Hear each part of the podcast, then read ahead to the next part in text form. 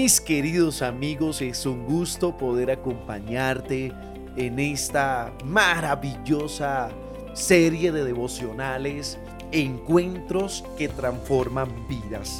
Para esta oportunidad, caminar con Dios no significa separarse del mundo.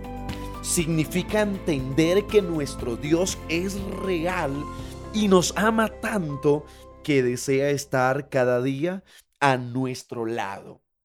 El libro de Génesis capítulo 5 versículo 24 nos dice, en total, Enoch vivió 365 años y como anduvo fielmente con Dios, un día desapareció porque Dios se lo llevó. Enoch vivió de tal manera que Dios lo llevó a vivir con él al cielo. Y entonces surge la pregunta, ¿cómo lo consiguió? ¿Cuál es el secreto? ¿O cómo hizo para vivir una vida de tal manera? Porque podemos estar cansados de experimentar dolor, sufrimiento y entonces deseamos el cielo más que otra cosa. ¿Acaso Jesús no lo prometió a sus discípulos y lo ha prometido para nosotros? Que Él fue a preparar un lugar para que donde Él esté, nosotros también estemos. Un lugar donde no habrá más llanto, ni dolor, ni muerte, ni sufrimiento, porque las primeras cosas pasaron y todo será hecho nuevo. Que Jesús que no pecó y lo haya conseguido, no cuesta tanto entenderlo. Pero no ocurre lo mismo con Enoch, porque él era un hombre común y corriente, con exactamente las mismas características que tienes tú y las características que tengo yo. Tal vez nos gustaría que ese patriarca no hubiera tenido tendencia al mal, a fin de poder seguir justificando nuestro gusto por el pecado. Pero es que allí está la raíz de todos nuestros problemas. Nosotros no tenemos tan solo la tendencia al mal. A nosotros nos gusta pecar. El apóstol Pablo es un cristiano muy sincero. Él dice, el bien que quiero hacer no hago y el mal que no quiero hacer, termino realizándolo. ¿Y quién me librará de este, de este cuerpo de muerte? Porque con la mente quiero servirle a Dios, pero mi cuerpo me incita a hacer lo que desagrada a Dios. Cuando Eva vio el árbol del conocimiento del bien y del mal, ella sabía que cometía pecado, pero la serpiente habló, pero realmente quien habló fue Satanás. Y entonces le dijo, si tan solo tú comieses del árbol del conocimiento del bien y del mal, serán abiertos vuestros ojos y seréis como Dios. Lamentablemente terminó pecando, pero yo quiero decirte en esta oportunidad que no todo lo que brilla es oro, porque comúnmente elegimos pecar cuando nadie nos ve, lejos de los ojos acusadores de nuestros padres, maestros y líderes espirituales. Pero la cuestión es que nosotros lo sabemos. Dios nos ve todo el tiempo, pero a veces no nos importa mucho. Nuestra vida espiritual suele ser tan mediocre que Cristo significa poco en la práctica y continuamos pecando con el cuidado de que no nos vean los demás. El ser humano mira a la derecha, mira a la izquierda, mira adelante y mira atrás, pero se nos olvida mirar hacia arriba.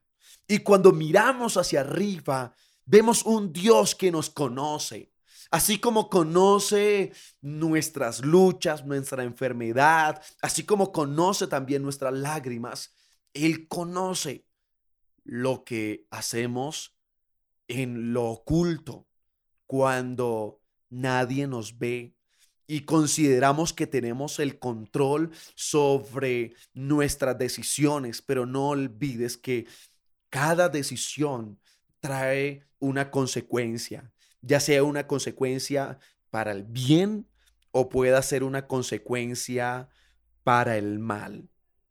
El satisfacernos hoy, ahora, aquí, nos maneja de tal manera que con tal de pecar, dejamos de lado todo nuestro conocimiento teórico de Dios. Pero Enoch pensaba diferente. Pasaba tanto tiempo con Dios que tenía la plena conciencia de su presencia constante. No olvides, Dios siempre está a tu lado.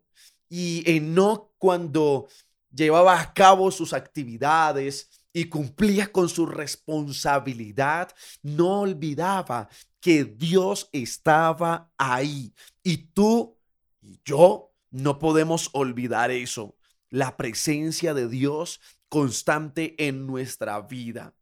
Pero esta situación no era una carga.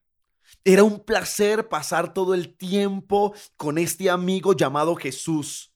El ejemplo clásico, no sé si lo recordarás, eh, cuando una persona comienza a salir con algún chico o aquella chica que le gusta. No sentirás que es complicado pasar tanto tiempo con él o con ella.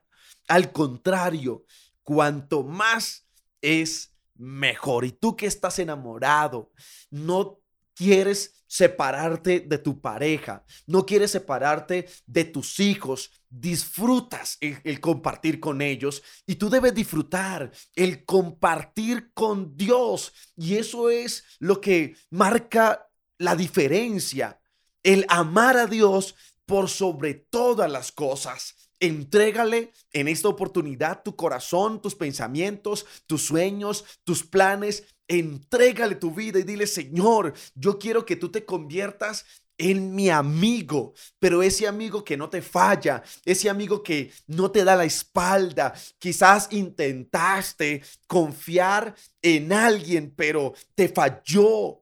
Esa persona lo único que causó fue dolor, pero Jesús es ese amigo que no falla.